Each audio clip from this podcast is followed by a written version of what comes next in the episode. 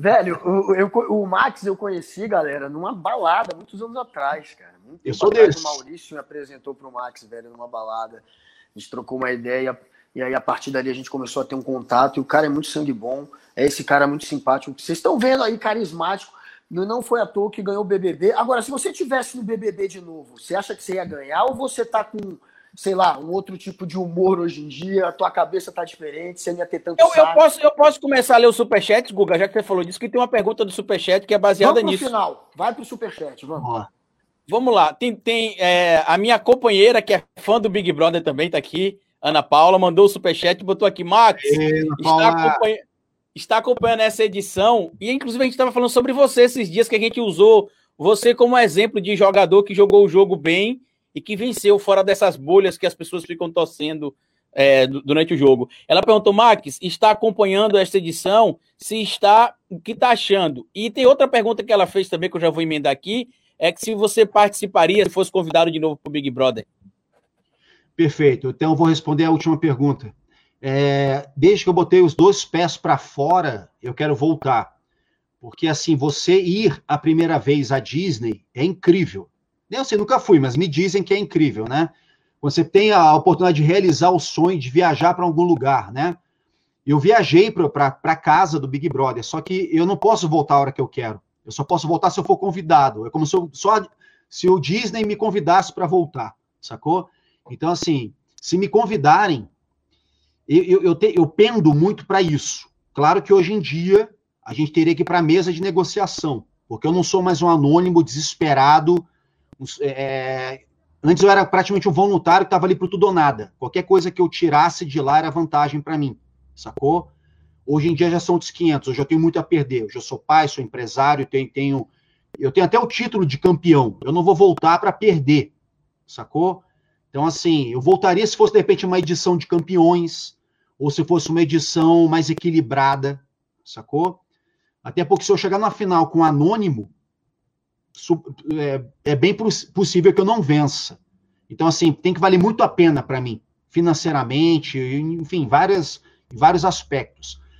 É, o que, que eu estou achando? Sim, estou acompanhando o BBB 21, eu assisto todos, desde o primeiro, inclusive até os Big Brothers de outras, outros países, eu, eu, eu, eu tive a curiosidade de assistir. E, e cara, o que, que eu estou achando dessa edição? Eu tô achando que hoje em dia, quem entra no Big Brother tem quatro adversários, grandes adversários. Primeiro, você mesmo, que o Big Brother é um jogo de autossabotagem. Segundo, as pessoas estão lá dentro, né, os seus adversários dentro da casa. Terceiro adversário, a edição do Big Brother. Porque você nunca sabe o que, que a, a, o programa, a edição está entregando de tudo aquilo que você falou em 24 horas. Você oscila em 24 horas várias vezes em vários campos da, da, da de, de, emoção. Você vai chorar, vai dar risada, você vai se irritar, você vai se alegrar. No seu dia inteiro, você que está assistindo a gente agora, no seu dia inteiro de hoje, quantas vezes você passou, flutuou por todas essas bolhas de emoção?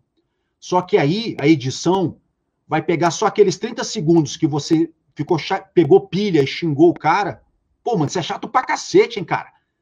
Ele não vai mostrar que o cara tá o dia inteiro te enchendo o saco. Ele só vai mostrar você xingando o cara. Ele vai montar uma parada e você vai ser o vilão daquele dia.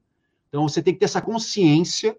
E quando você assina o contrato lá do Big Brother para entrar na casa, pelo menos foi o que eu senti. Eu falei assim, mano, agora lascou, porque eu, eu tô na mão dos caras. Eles vão poder fazer o que eles quiserem comigo. Sacou? Então eu não vou dar munição para os malucos. Eu falei lá atrás isso. E o quarto adversário, que é novo, é a internet.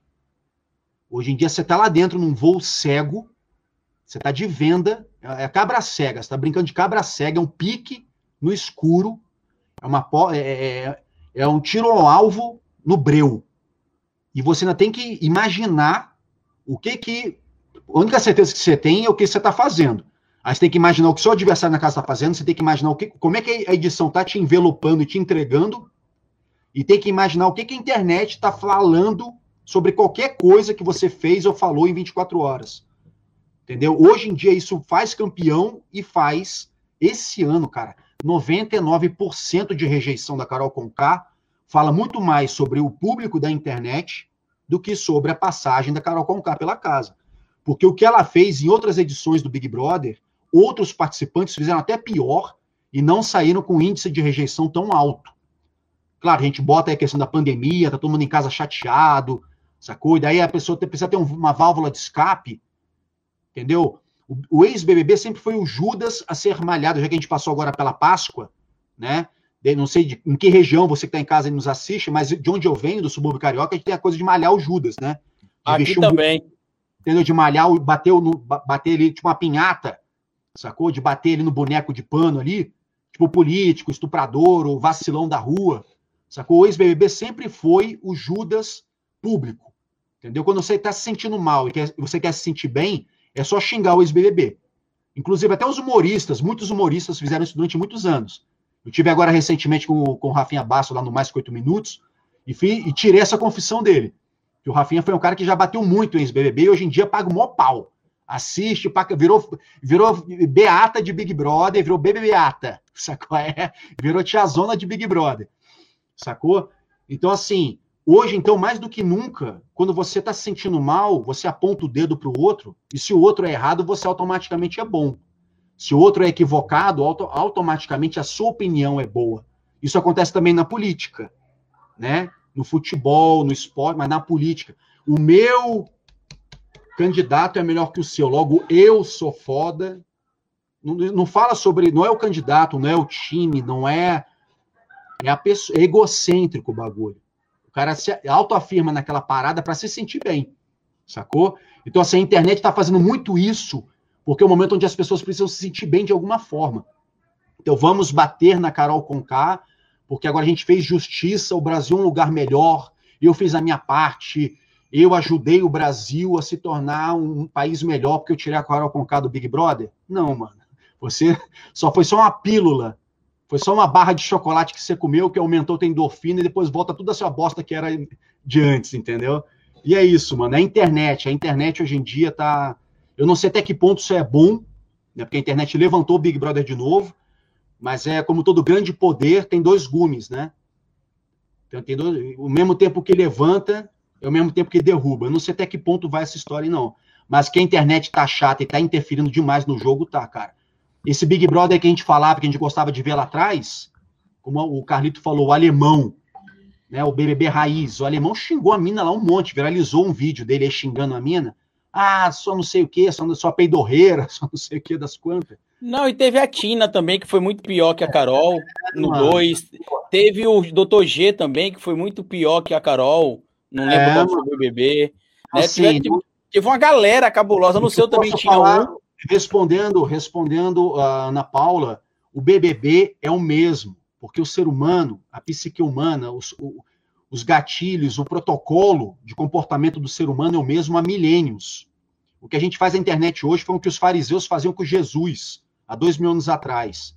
Foram os fariseus, a, o, os puritanos da Judéia, os, os, incríveis da Judéia, lá, os perfeitos da Judéia que crucificaram Jesus. Sacou?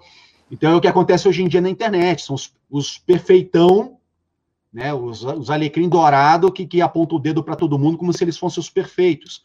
Entende? Então, assim, né, o que mudou foi, foi, foi o público, não o Big Brother, foi o público.